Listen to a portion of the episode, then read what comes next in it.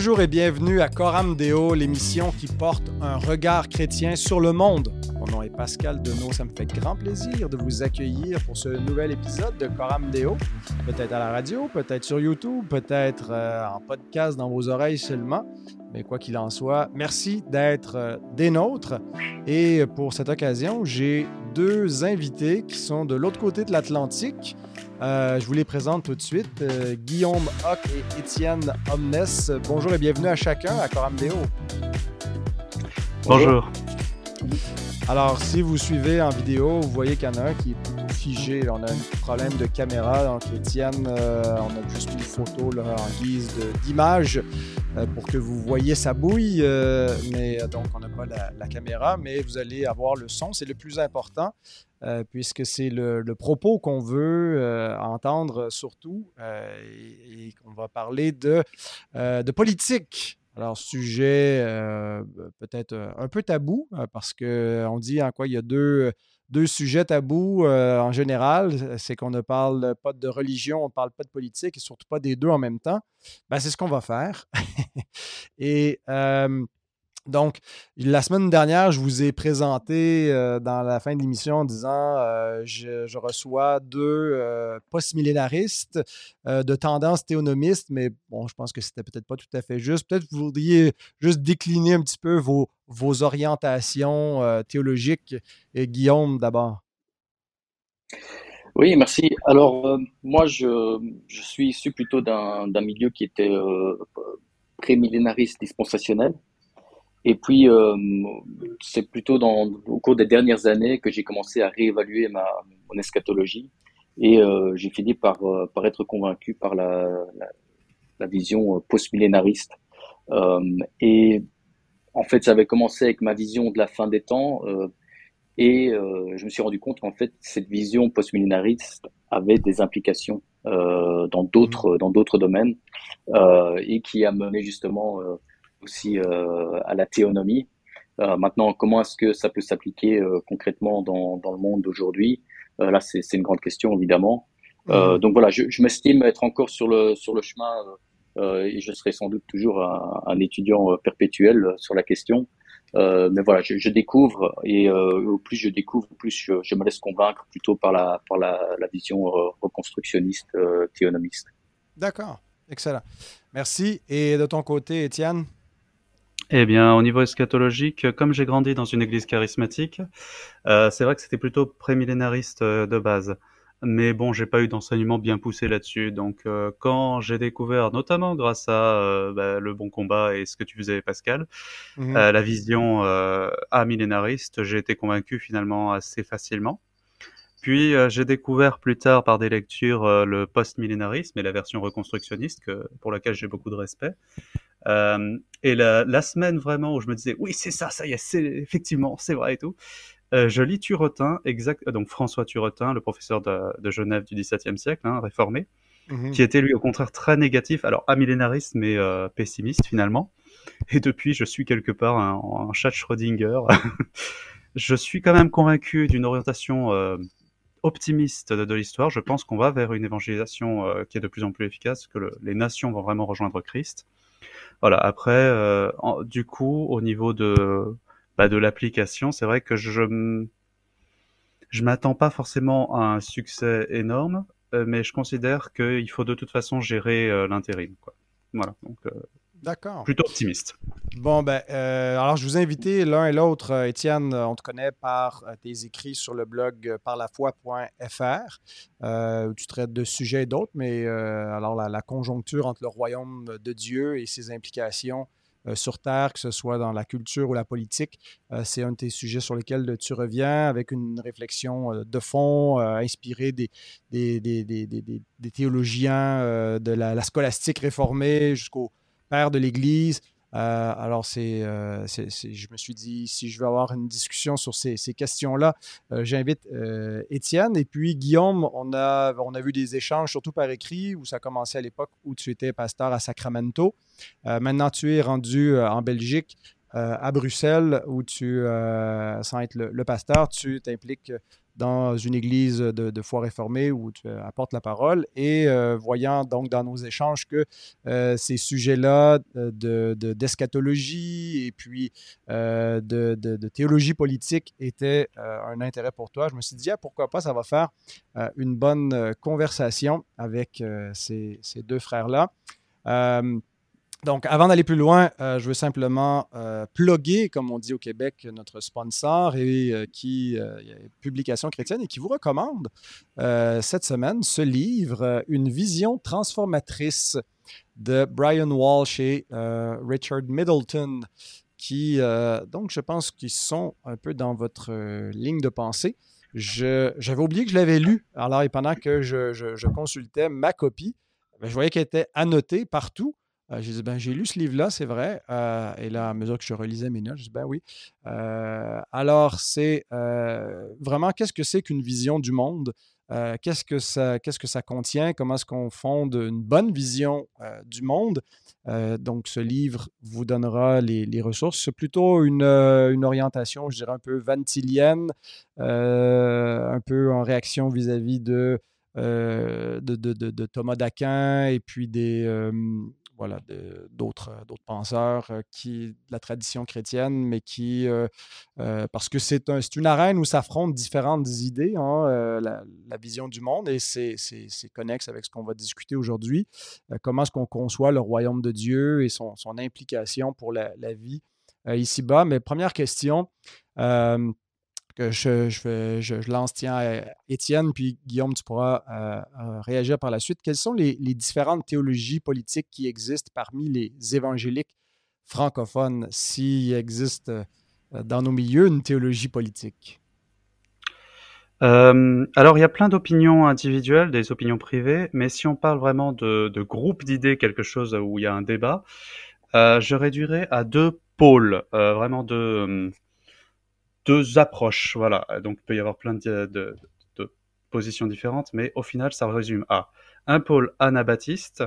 Euh, je prends le terme historique, hein, parce que je ne dis pas que ce sont des ménonites tous, mais mmh c'est mmh une approche qui considère que l'Église et l'État doivent diverger, parce que ce sont deux types de gouvernements incompatibles, euh, un peu comme le considéraient les anabaptistes anciens. Donc souvent, dans le contexte français, c'est sur le sujet de la laïcité où ça va le plus se révéler. On considère qu'il faut vraiment une séparation stricte, un éloignement des deux. La deuxième approche, c'est le pôle euh, réformé. Alors pareil, je ne dis pas que tout le monde confesse, tout cela euh, confesse l'article 39 de La Rochelle, mais il s'agit de dire que le magistrat et le pasteur, finalement, ce sont deux officiers de Dieu, et euh, le magistrat, il, doit être soumis à Dieu d'une façon ou d'une autre. À un degré, euh, c'est à voir. Euh, quelle collaboration avec l'Église, c'est à voir. Mais on s'attend à ce qu'il y ait une convergence entre l'Église et l'homme de pouvoir, le magistrat, le chef de politique. Voilà, donc ce sont deux approches possibles. Et après, on peut pas être plus précis parce que je trouve qu'on n'a pas encore la maturité du débat encore pour vraiment affiner de façon réaliste. Mmh donc, ça englobe pas mal, euh, finalement, toutes euh, les, les, différentes nuances qu'on pourrait retrouver euh, d'un pôle à l'autre. Est-ce que, Guillaume, tu es satisfait avec ça? Tu veux ajouter une, une, une, nuance, non pas de gré, mais une nuance à cet positionnement général? Non, je, crois qu'on est plus ou moins dans, la même situation en Belgique, euh, parmi les francophones. Euh, je parlerai plutôt euh, en termes d'expérience. Lorsqu'on parle de politique, j'ai l'impression dans, les églises ici en Belgique que ce n'est pas toujours un, sujet sur lequel les gens sont à l'aise. ça crée parfois des tensions. et j'ai l'impression que finalement, beaucoup de chrétiens ne, ne savent pas trop comment, comment gérer la question.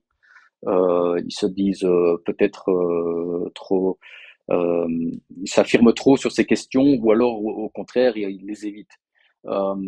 mais dans l'ensemble, j'ai l'impression que il y a beaucoup de pessimisme qui règne dans l'Église parmi les parmi les chrétiens.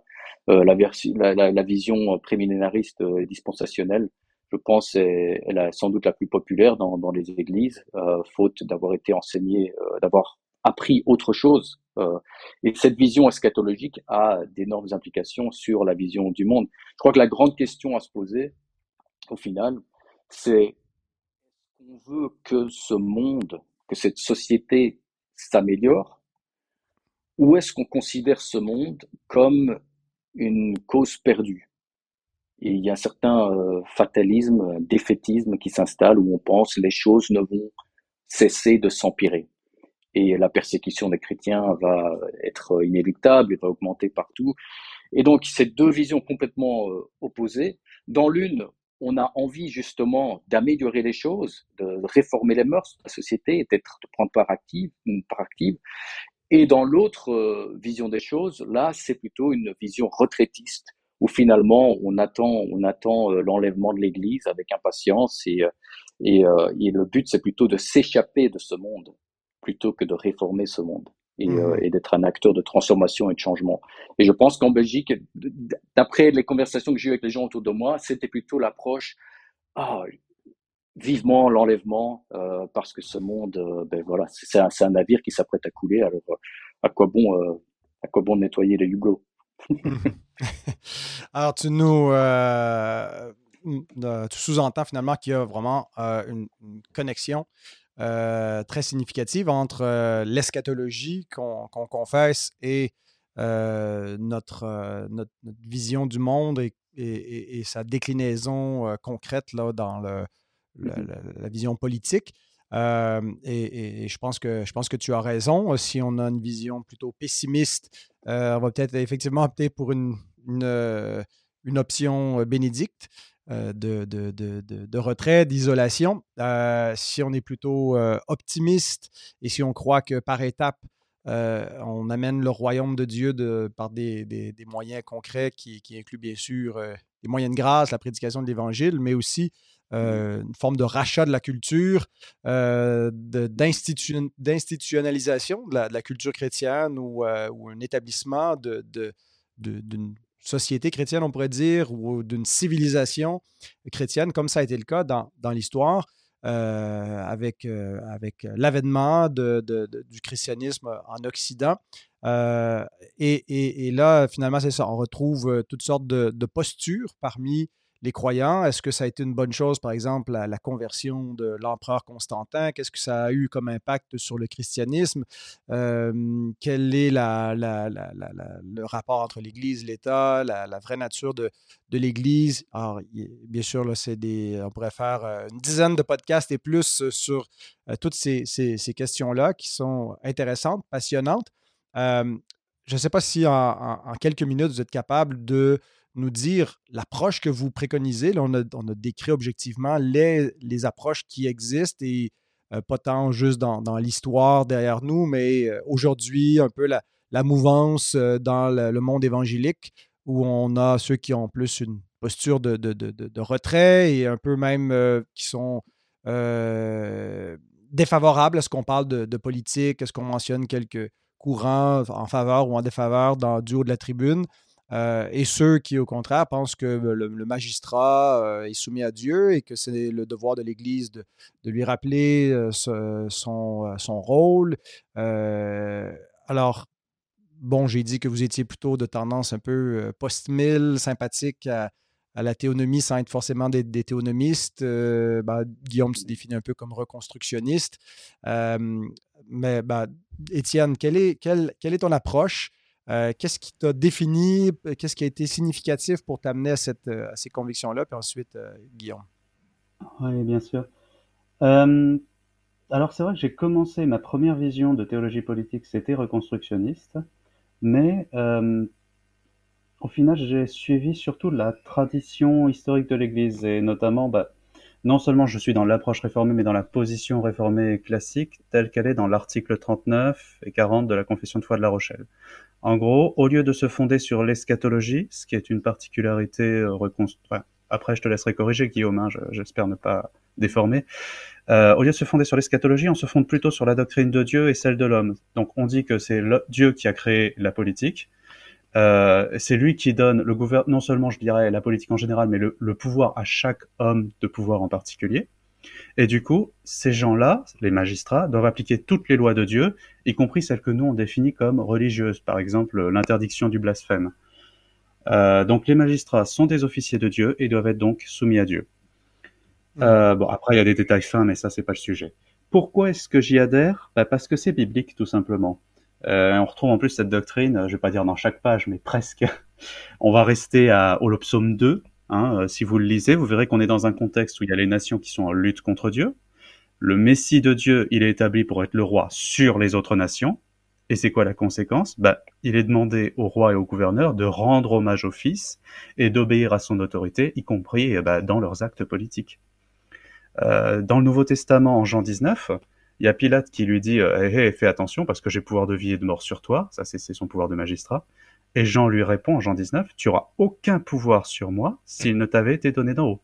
Notez que c'est le pouvoir personnel, hein, c'est pas la politique en général. Euh, donc ça vient pas des hommes, ça vient pas de Satan, ça vient de Dieu. Et puis en plus, il rajoute, Jésus rajoute, c'est pourquoi celui qui me livre à toi est coupable d'un plus grand péché. Euh, si c'est plus grand, ça veut dire que c'est quand même un péché, et donc que les décisions de Pilate sont censées être soumises à la loi de Dieu. C'est le standard auquel elles s'appliquent. Alors il y a deux objections courantes. Hein. Lorsqu'on dit Jésus euh, a dit ma royauté n'est pas de ce monde, Mm. Euh, d'accord, mais ça ne veut pas dire que c'est opposé à ce monde, mais que c'est supérieur à ce monde. Jésus est le, roi des rois, au sens le plus littéral. Et puis la deuxième, c'est Jésus qui dit rendez à César ce qui est à César et à Dieu ce qui est à Dieu. Euh, bon, euh, de là on dit paf, c'est laïcité. Ben non, parce que qu'est-ce que Jésus dit à César? Il dit rendez hommage au Fils qu'il vous envoie et obéissez à ses lois. Donc cette parole ne s'oppose pas à un régime où le magistrat obéit à Dieu, autrement dit, à une chrétienté. Mhm. Euh, alors, euh, donc, euh, tu ne vois pas une, posture de, neutralité, on pourrait dire religieuse, pour le, magistrat? Non, je pense. Alors, on peut s'accommoder de l'état actuel de l'Église parce que bah, a d'autres priorités immédiates. Mais dans, sur le principe, je suis contre la laïcité. Voilà. Après, c'est dans l'application actuelle où il faut de la prudence, et si on retouchait à la laïcité maintenant, on perdrait en liberté religieuse.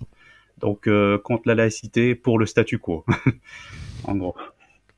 Oui, c'est ça. Il faut faire preuve un, peu de, pragmatisme et, de, et de, de, réalisme, parce qu'on peut avoir la, la, position qu'on veut théoriquement. On vit dans le monde et dans la société d'aujourd'hui euh, qui mhm. est peut-être un peu loin de nos euh, idéaux théologiques, mais c'est quand même important d'avoir une, théologie euh, pour euh, articuler notre, euh, notre vision et, le monde idéal, surtout si là on est en, minorité, il faut savoir vivre dans un contexte où on est en minorité, mais si ça change. Et même, pas, et même pas une minorité influente. C'est ça qui est important aussi de voir. Ouais, c'est pas comme si on était 20% de la population. Non, là on est 1% en France, donc c'est pas les mêmes régimes, quoi. Ouais, OK. Ben, merci. Euh, de ton côté, Guillaume, ta vision et euh, qu'est-ce qui t'a convaincu? Je suis, je suis d'accord avec euh, ce, ce qu'Étienne, a dit. Et c'est vrai, le fait qu'on on se sent très minoritaire en ce moment. Et on peut par exemple penser que dans le passé, l'Église était beaucoup plus influente qu'elle ne l'est aujourd'hui. Et il y a eu cette sorte de, de régression, et en tout cas en Occident, au cours des derniers siècles, du dernier siècle. Euh, mais je pense que ça, ça, ne doit pas. On peut justement, euh, au lieu de penser que le, retour de Christ est imminent, se dire que nous sommes peut-être finalement de, dans la période d'enfance de l'Église et que nous avons peut-être encore des, des, siècles, voire des millénaires devant nous euh, pour, euh, pour progresser. Et dans, dans un sens, on n'a encore rien vu, euh, mais les germes sont là et donc c'est comme la, la parabole hein, du, du grain de moutarde qui devient cet arbre ou du, du, levain qui fait monter toute la pâte, c'est une, une, croissance euh, lente, mais progressive, inéluctable, et une croissance euh, qui n'est pas forcément linéaire, mais qui, qui continue sans cesse. Donc voilà, c'est un, un, optimisme. Comme Étienne a, a, a, mentionné le psaume 2, je suis très content parce que j'allais moi-même aussi le faire. On voit très clairement que euh, oui, les autorités de ce monde sont elles aussi euh, doivent-elles aussi être soumises à, Christ? Je pense qu'il y a parfois une... Euh, c'est dommage de restreindre euh, la souveraineté de Christ à l'Église. Et finalement, c'est parfois de cette manière qu'on considère un petit peu les choses. Dieu, Jésus est le chef de l'Église, mais euh, la, religion, le christianisme n'a absolument rien à dire dans les autres sphères de la vie. Alors que bon, euh, voilà, Dieu, Jésus est le chef de l'Église, mais l'État aussi doit être soumis à Christ. Euh, bien sûr, il y a séparation entre euh, Église et État. Il n'appartient pas à l'Église de, de euh, euh, d'assumer les tâches de l'État, il n'appartient pas à l'État d'assumer les tâches de l'Église, mais tous les deux, en tant que sphère, sont soumis à Christ. Et cette, cette, idée de la, cette idée de la souveraineté suprême de Christ sur absolument toutes les sphères euh, de la vie. Rien n'est en dehors de, de, sa, de sa juridiction. Et, euh, et donc, moi, personnellement, ça, j'ai dû faire vraiment un, euh, un, un, effort pour un peu euh, euh, corriger certaines pensées que j'avais au départ, où je, je, faisais un peu la différence dans le monde entre ce qui était spirituel et ce qui ne l'était pas. Et si je peux me permettre cette illustration que j'ai que j'ai lue dans, dans un livre, que j'ai entendu plutôt d'un auteur Joseph Booth, je ne sais pas si vous le connaissez, euh, qui a beaucoup écrit sur ce sujet. Il, a, il avait cette, cette illustration, cette analogie du, du, bus à double étage, le fameux bus britannique. et donc l'étage supérieur, c'est l'étage spirituel. Ce sont toutes les disciplines spirituelles, c'est la prière, la lecture de la Bible, la prédication, euh, le jeûne, tout ce qui est vraiment les disciplines spirituelles, la spiritualité. Et c'est à cet étage-là que beaucoup de gens chrétiens pensent qu'ils appartiennent et où ils doivent se restreindre. Et puis l'étage d'en dessous, c'est là toutes les autres sphères, euh, la, politique, l'éducation, l'économie, le business. Euh, et c'est un peu le monde, les affaires courantes. Et il y a un peu cette division, euh, comme s'il n'y avait pas un passage de l'un à l'autre. Et euh, mais il est intéressant de se rendre compte que le conducteur du bus se trouve en bas. Et donc, il faut avoir une influence sur ce qui se passe à tous les étages. Les, les chrétiens devraient aussi avoir une influence sur ce qui se passe dans ce monde. Et je reviens à l'idée de ne pas considérer ce monde comme une cause perdue. Euh, si les choses vont mal, c'est justement parce que les chrétiens ont déserté, euh, ont capitulé quelque part toutes ces différentes sphères de la vie en se disant ah ça c'est pas pour nous, c'est nous on est spirituel, mmh on reste mmh à l'étage, mmh on reste à l'étage. Et on, et on a vu ça, on a vu des sociétés qui étaient pourtant euh, championne, si je puis dire, du christianisme, euh, vivre une, une, véritable décadence euh, au cours de certaines années où les gens ont commencé justement à, abandonner. On n'a plus trouvé de chrétiens dans les parlements. J'aime bien parler de William Wilberforce euh, en Angleterre. C'était c'était un chrétien engagé dans un parlement et qui a été utilisé euh, pour euh, justement euh, réformer les mœurs. C'était un, de ses, un de ses fardeaux, réformer les mœurs de la société et qui a notamment été utilisé par, par Dieu pour, euh, en tant que chrétien pour mettre fin euh, à, à l'esclavage dans l'Empire britannique. Donc c'est un parfait exemple. Et justement, William Wilberforce, au moment de sa conversion, il était déjà membre du Parlement et son pasteur, qui n'est autre que John Newton, le fameux auteur de Amazing Grace, ex-marchand d'esclaves, avait dû le convaincre de rester au Parlement. Parce qu'il s'était dit, ah, maintenant que je suis chrétien, je dois faire des choses spirituelles, je peux plus être euh, en politique, euh, je, vais plutôt rejoindre une paroisse et, peut-être être euh, pasteur. il a dit, non, non, non, non, non, tu dois y rester. et donc, j'aimerais bien encourager davantage de chrétiens à s'impliquer dans la sphère publique. Mmh. Le seul moyen de suivre Dieu de manière radicale n'est pas d'aller au séminaire pour devenir pasteur. Et euh, voilà, ça, c'est une leçon, une leçon que j'ai dû apprendre moi aussi personnellement. Ouais.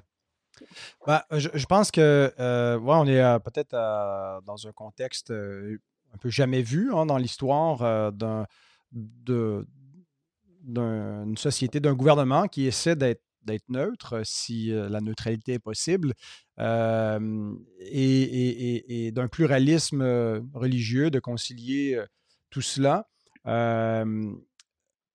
en vous écoutant, je ne peux pas m'empêcher cependant de, penser, moi j'appartiens à, la, tradition qu'on pourrait dire plutôt non conformiste euh, de chrétiens, c'est-à-dire qui ne faisait pas partie de l'establishment. Euh, et, ici, c'est très significatif parce que ce que vous plaidez finalement pour le principe d'établissement, où le magistrat a le devoir d'établir l'Église. Et puis, on retrouve finalement dans la réforme magistérielle cette collaboration main dans la main entre le pouvoir civil et le pouvoir ecclésiastique. Et puis, bon, Dieu providentiellement a utilisé cette, structure de la société, de la chrétienté, ce qu'on appelle en anglais le Christendom, le royaume chrétien, pour réformer l'Église.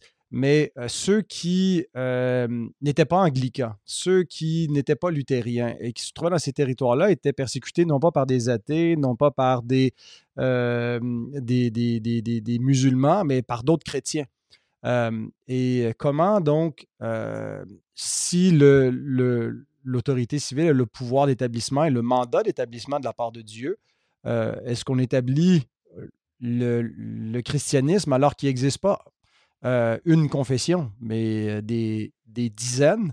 Euh, comment, comme, pour moi, c'est toujours ça. je veux dire, comme Baptiste, là, je, je, crains un peu cette, ce genre de société.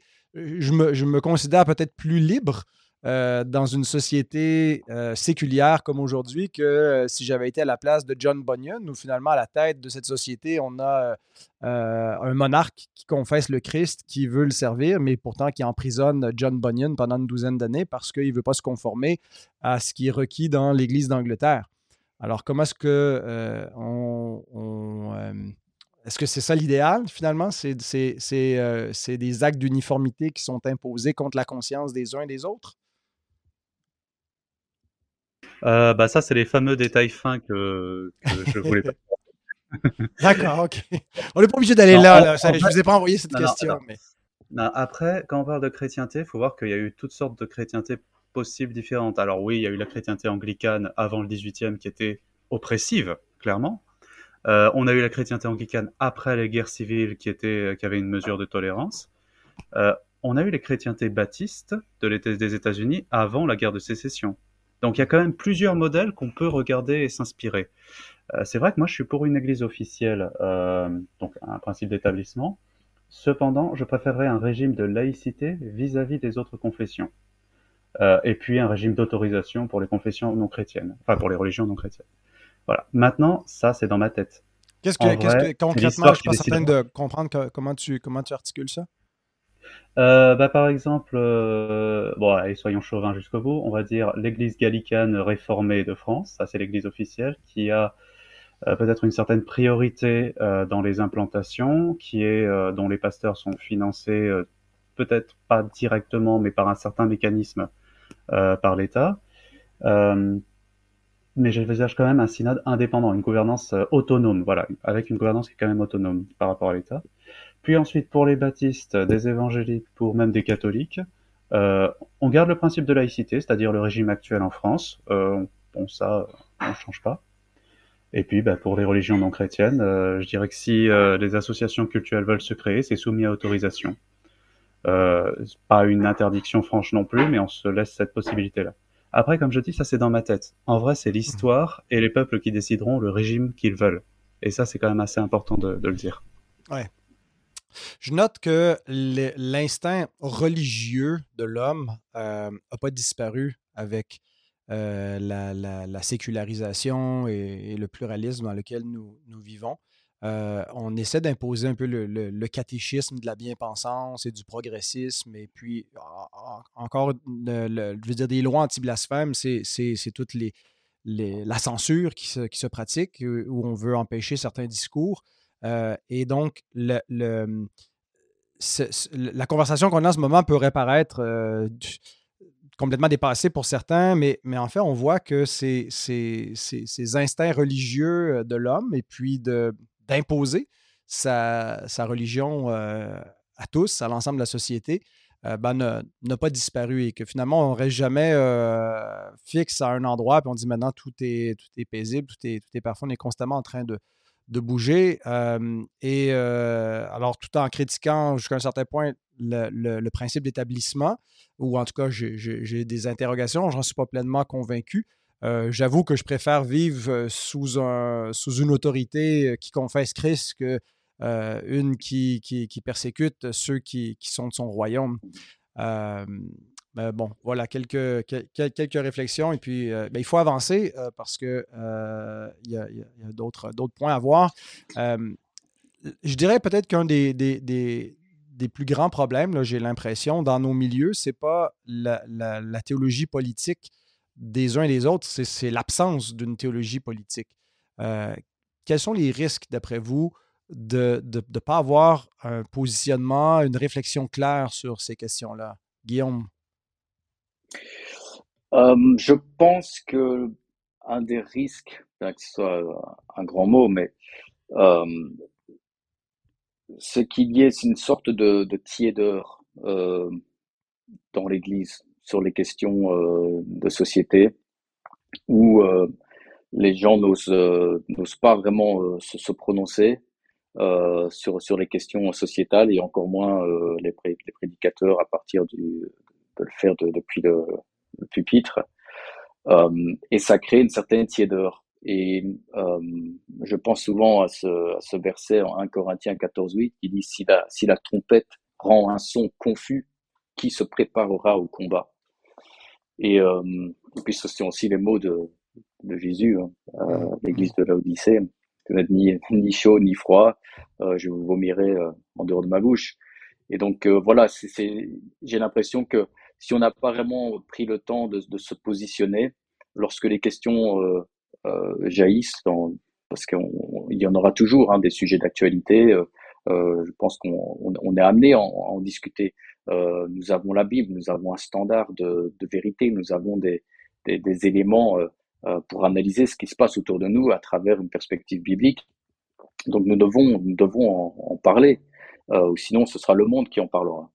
On peut avoir une vision des choses façonnée par, par le monde, par les médias, euh, par, par l'État, ou alors on peut se, se forger une, une, opinion sur la base des Écritures. Et donc je pense qu'il est bon de ne pas avoir de, de ces sujets tabous mm. et, et de ne pas se, se, au nom de la spiritualité, finalement, euh, éviter de, de, parler de politique.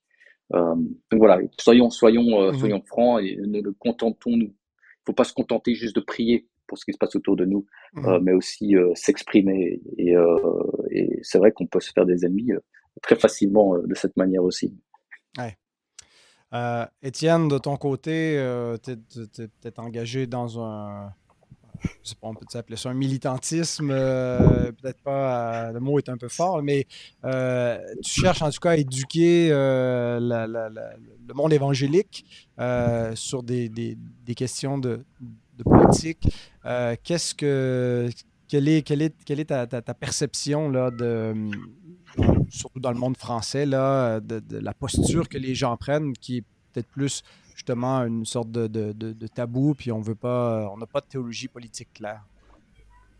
Ben, alors c'est vrai que j'ai le sujet à cœur parce que c'est vrai qu'on court aussi des risques. Alors tout d'abord, comme l'a très bien dit Guillaume, si nous on n'a pas de théologie politique, les... en face ils ont une doctrine de l'Église. Hein. On l'a vu lors du Covid avec les fermetures d'églises, avec euh, les passeports vaccinaux euh, appliqués aux églises au Québec. C'était bon, on comprend l'idée. Après, il y a une autre situation dangereuse qui pourrait arriver, euh, là j'anticipe un peu, mais qui pourrait arriver plus tard, euh, c'est le retour d'expérience du Brésil. Alors, je vais accepter ici, le temps de cet argument, le récit majoritaire, c'est-à-dire que les évangéliques là-bas ont fait une alliance électorale et politique avec euh, Bolsonaro, dont le résultat est mitigé. En tout cas, il y a des déçus. Euh, Qu'est-ce qui s'est passé en fait? Bah, C'est que les évangéliques, petit à petit, sont passés de 1% à 20% de la population, et ils sont devenus un bloc électoral, qu'ils le veuillent ou pas. Et ça, des experts l'ont vu, ils ont développé une stratégie de communication, de séduction, et comme ils n'avaient pas réfléchi avant, eh ben, ils ont improvisé les réponses et les positionnements au jour le jour. Alors des fois ça va, des fois bah, c'est pas comme ça qu'on réussit à faire le, mieux quoi. Mmh. Et euh, au final, tout le bilan mitigé. Euh, si nous, on est sérieux à propos d'évangéliser la France, si on veut une église pour 10 000 habitants, une église pour 1000 habitants, si on prie pour le réveil, si on travaille à ça, faudrait peut-être un moment se dire aussi que bah, Dieu va accorder ce succès et qu'est-ce qu'on fera mmh avec ce succès? Parce que ça va attirer des prédateurs quelque part. Mmh On va rentrer dans le radar de beaucoup de gens. Donc ça, il faut quand même avoir une doctrine. Je ne demande pas à ce que ça devienne le centre de l'Église, mais une doctrine. De, dernière raison, imaginez que vous ayez dans votre Église la moitié d'un conseil municipal. Euh, voilà, vous n'allez pas les mettre dehors, ils sont là, soit. C'est pas une minorité impuissante, c'est la moitié. Le dimanche, vous prêchez à propos de l'avortement, vous prêchez le soin que Dieu a des petits, des faibles et à quel point l'avortement est contraire à la loi de Dieu. Le lundi, ces membres du conseil municipal votent une subvention au planning familial pour qu'il y ait plus d'avortements en ville. Vous allez leur répondre quoi? Que en fait, euh, ça concerne que l'Église, que la loi de Dieu c'est que pour mmh. l'Église, mmh. ou bien est-ce que vous allez les mettre sous discipline pour une action politique?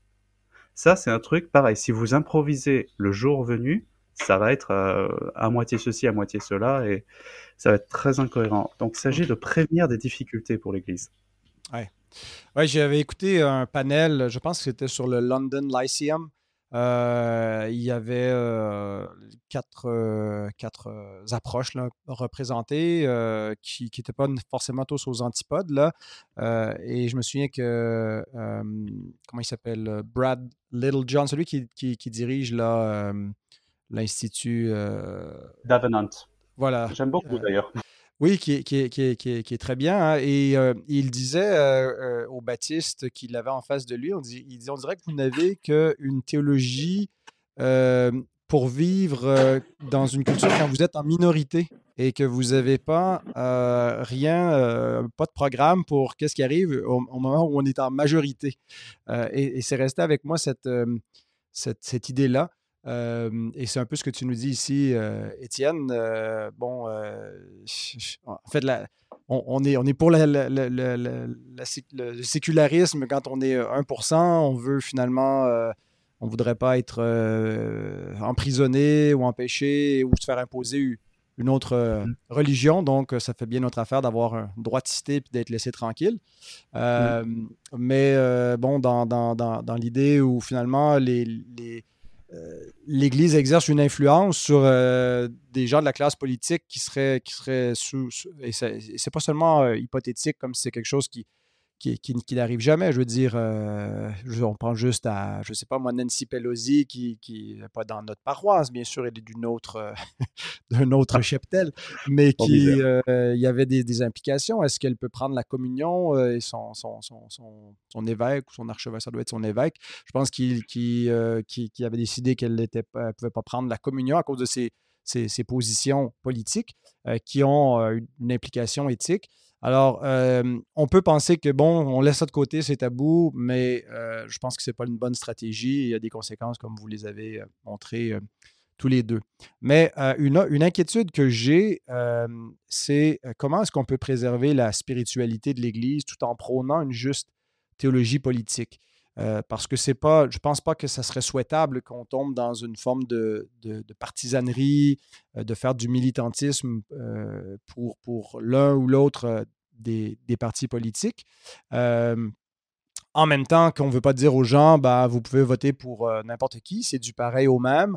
Alors, comment est-ce que finalement l'Église reste fidèle à son, à son mandat d'être l'Église, d'être une, une, institution qui n'est pas proprement avec un qui est pas proprement politique, qui n'est pas une institution de ce monde, qui, qui, est un royaume d'un autre, euh, qui appartient à un autre monde, euh, mais qui est dans le monde encore. Alors, euh, comment est-ce qu'on préserve la spiritualité de l'Église, ce qu'est l'Église dans son caractère, dans sa mission? Peut-être qu'on ne la définit pas pareil non plus, mais en prônant aussi une juste théologie politique. Qui veut y aller? Oui, moi, je, je, vais, je vais me lancer.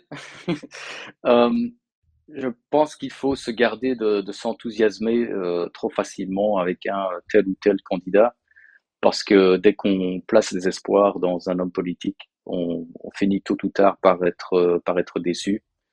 Et, euh, et ça aussi, c'est aussi un, un, facteur de, de division. On l'a vu euh, sur la, la, question de Donald Trump aux États-Unis, beaucoup mmh d'évangéliques le soutenaient.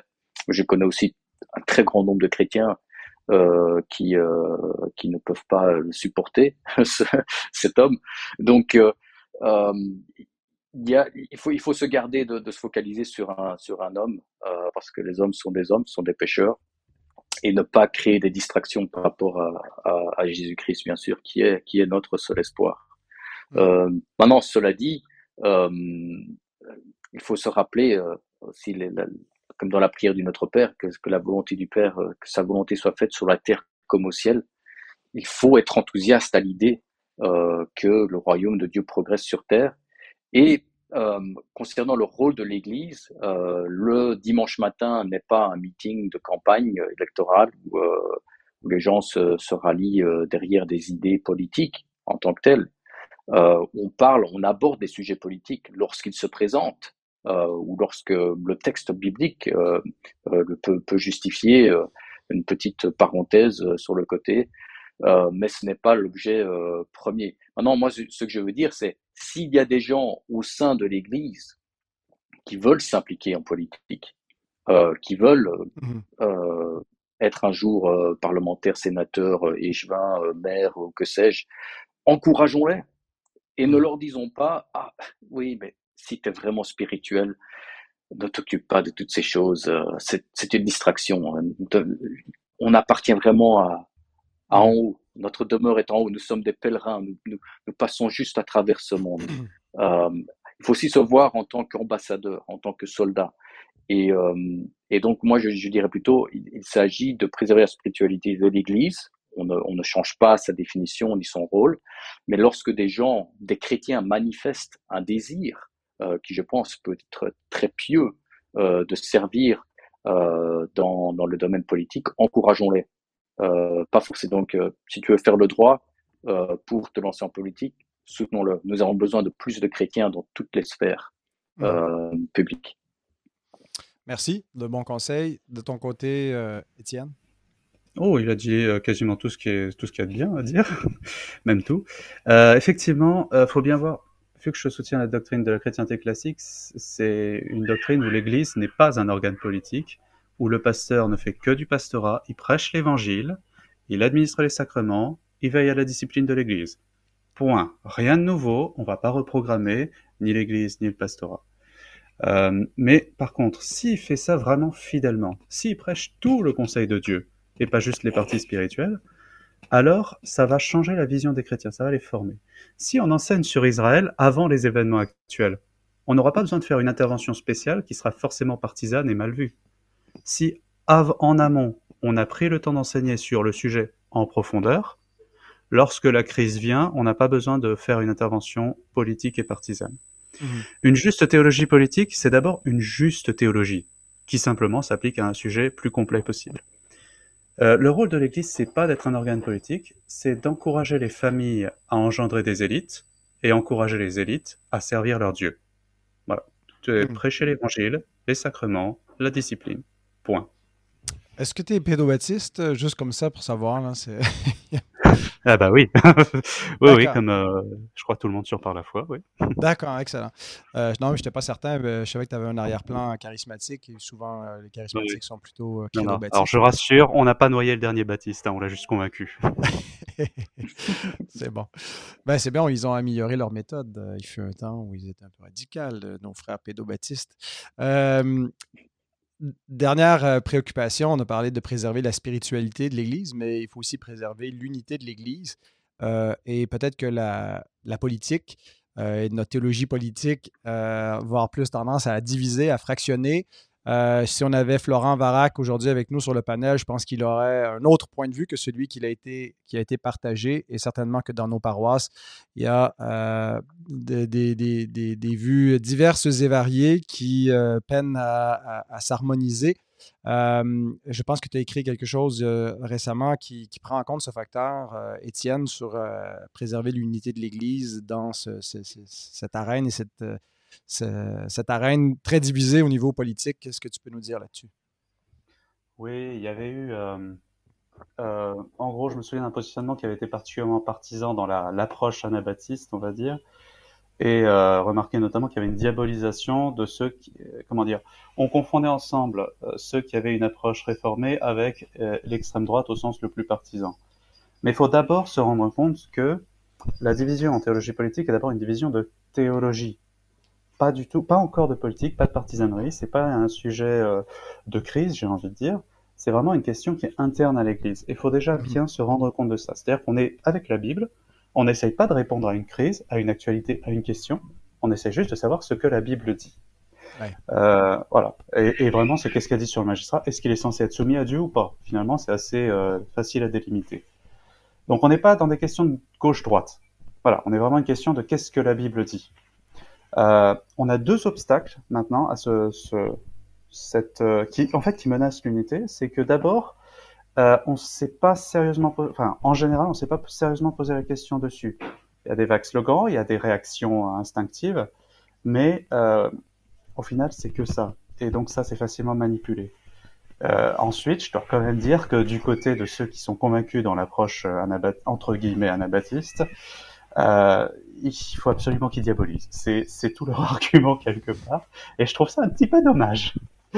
Donc, euh, la meilleure euh, solution à ça, c'est simplement qu'on en discute ouvertement, que justement on se retrouve face à nos Bibles, euh, quitte à faire un débat tout ce qui est de plus formel, euh, où on, ben, on, compare les thèses, mm. tout simplement. Est-ce que le magistrat est censé obéir à Dieu? Oui, non, verset, et ainsi de suite.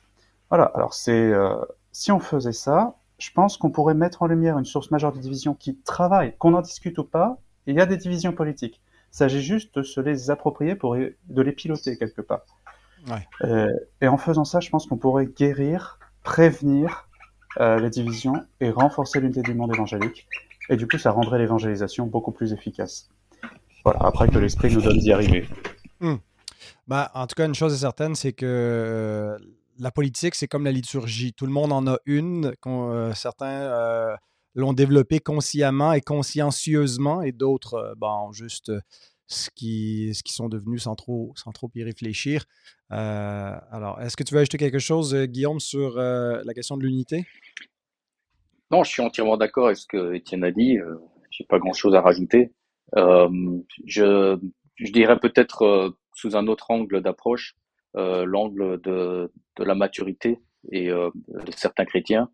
Euh, je pense qu'il faut être patient avec tout le monde parce que Dieu a été patient avec nous. Mmh. On, on, chemine, on chemine tous sur différents sujets. mon opinion n'était pas la même aujourd'hui qu'elle n'était dans mes premières années après ma conversion soyons, soyons patients, euh, plein de grâce euh, envers tout le monde, et je pense que c'est clé de pouvoir justement discuter de ces choses. Euh, maintenant, c'est vrai que si quelqu'un vient euh, me trouver en me disant, euh, moi, je, je trouve qu'il n'y a aucun problème avec l'avortement, pour moi, en tant que chrétien, je peux tout à fait concevoir qu'une qu'une chrétienne ou que non chrétienne euh, comme l'avortement. Voilà, ça c'est le genre de question où je me dirais bon, ok, il y a, y, a, y, a, y, a, y a manifestement un problème de maturité euh, chez cette sœur et peut-être qu'on peut même même discuter peut-être de, même de, de, de, son salut. Euh, voilà, mais il faut faire un peu la part des choses entre les questions qui touchent euh, à l'Évangile et les questions qui ne sont pas directement liées à l'Évangile. Euh, donc voilà, maintenant la question eschatologique, etc. Euh, parmi les frères, même entre nous, on n'est pas forcément d'accord voilà, il, faut, c'est bien de, continuer à discuter euh, euh, de façon, de façon humble et de toujours euh, se poser la question, comme dit Étienne, où est le verset? Hmm. Sur quel passage biblique est-ce que tu appuies ta position? Parce que c'est ça le, critère de vérité pour nous et sur lequel nous, en tant que chrétiens, sommes tous d'accord. Nous sommes tous d'accord que notre croyance doit se baser sur la Bible et voilà, ça c'est, ça doit être le dénominateur commun. Amen.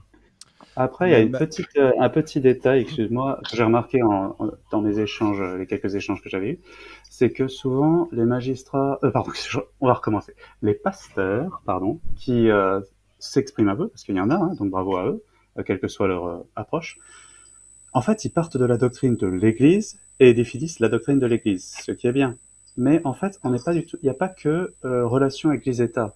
C'est vraiment une question en soi et distincte de l'Église que de parler de ce qu'est la doctrine du magistrat, de qu'est-ce qu'il fait.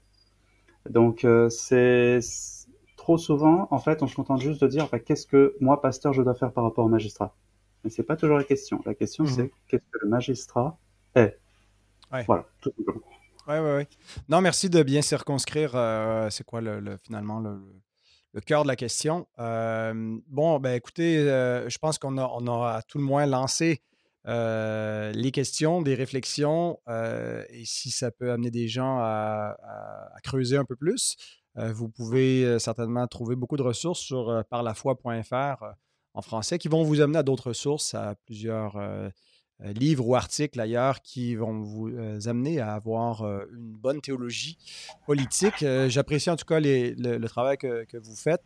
Euh, même si on est séparés par le baptistère, euh, je me rejoins souvent à, votre, à votre point de vue euh, sur bien des, bien des choses. Alors, ça va vous faire plaisir pour la toune de transition. Je, vous mets le psaume 2 de Brian Sauvé. Euh, mais ça ne sera pas sur YouTube pour euh, préserver l'intégrité de la chaîne avec les problèmes de droit d'auteur. YouTube sont, euh, sont, assez sévères. Why do the heathen nations rage and foolish peoples plot in vain? The kings of earth, they set themselves in league, their rulers all conspire against the Lord, against the King and his anointed one, they say, Let us asunder burst their bonds and cast from us their cords away. He who in heaven sits shall laugh, the Lord will mock all to scorn. Then he will speak in wrath to them. A terror he will vex them sore and say to them, yes for me. Euh, merci à chacun de vous deux pour euh, votre participation. Euh, vraiment intéressant. J'espère qu'on aura l'occasion d'échanger à nouveau sur ce sujet-là ou d'autres euh, sujets, mais euh, j'apprécie votre contribution. Je n'ai pas d'hors-propos à annoncer parce qu'il faut enchaîner rapidement. Mon prochain invité il est déjà dans euh, la salle d'attente euh, en train d'écouter nos échanges. Il pourra commenter euh, par la suite. mais la semaine prochaine, qu'est-ce qui nous attend la semaine prochaine? Laissez-moi voir mon agenda. Alors, on va, j'ai un panel avec trois invités. Euh, qui sont euh, Samuel Pérez, Fred Bican, Matt Moury pour parler d'une euh, sortie littéraire qui s'en vient, Contradiction apparente, aux éditions Clés. les contradictions ou les apparences de contradictions dans le texte biblique. Alors encore un ouvrage collectif édité, dirigé par Samuel Pérez sur comment est-ce qu'on approche finalement ces apparences de contradiction. Alors, euh, ben, je remercie encore euh, Guillaume Hoc et Étienne Omnes pour euh, votre participation. Merci les frères. Merci à toi. Merci pour l'invitation. Et merci à Publication Chrétienne de son soutien et merci, chers auditeurs, d'être des nôtres. N'hésitez pas à interagir, liker, commenter, suggérer, critiquer, faites ce que vous voulez, mais faites quelque chose, restez avec nous pour voilà, la, la suite. merci en tout cas d'être là et que Dieu vous bénisse. À la semaine prochaine.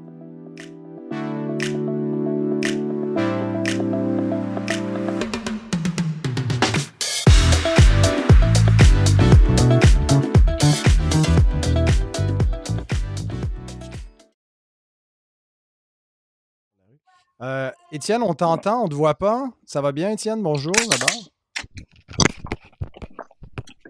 Tu nous entends? Oui, vite fait. Oui, oui. Ok. Alors, il se peut que je sois un peu interrompu. Pourquoi est-ce que j'ai pas la, caméra? Euh, Ouais, ça indique comme si tu n'avais pas de caméra. Ouais. Pourtant.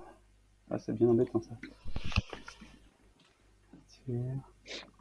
Ouais, sinon, je t'en plus, mais express euh, via Amazon. Pardon 5 minutes. Bientôt, on va pouvoir faire ça. Euh, normalement, elle est. Enfin,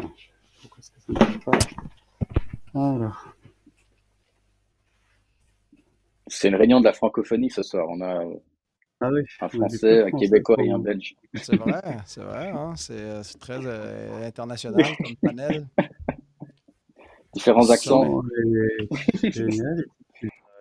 Ouais, les vôtres sont plutôt similaires. Mais moi, mes, mes compatriotes, ils trouvent que vous déteignez sur moi que je parle plus comme un Québécois. Il n'en faut pas grand-chose. Les Français.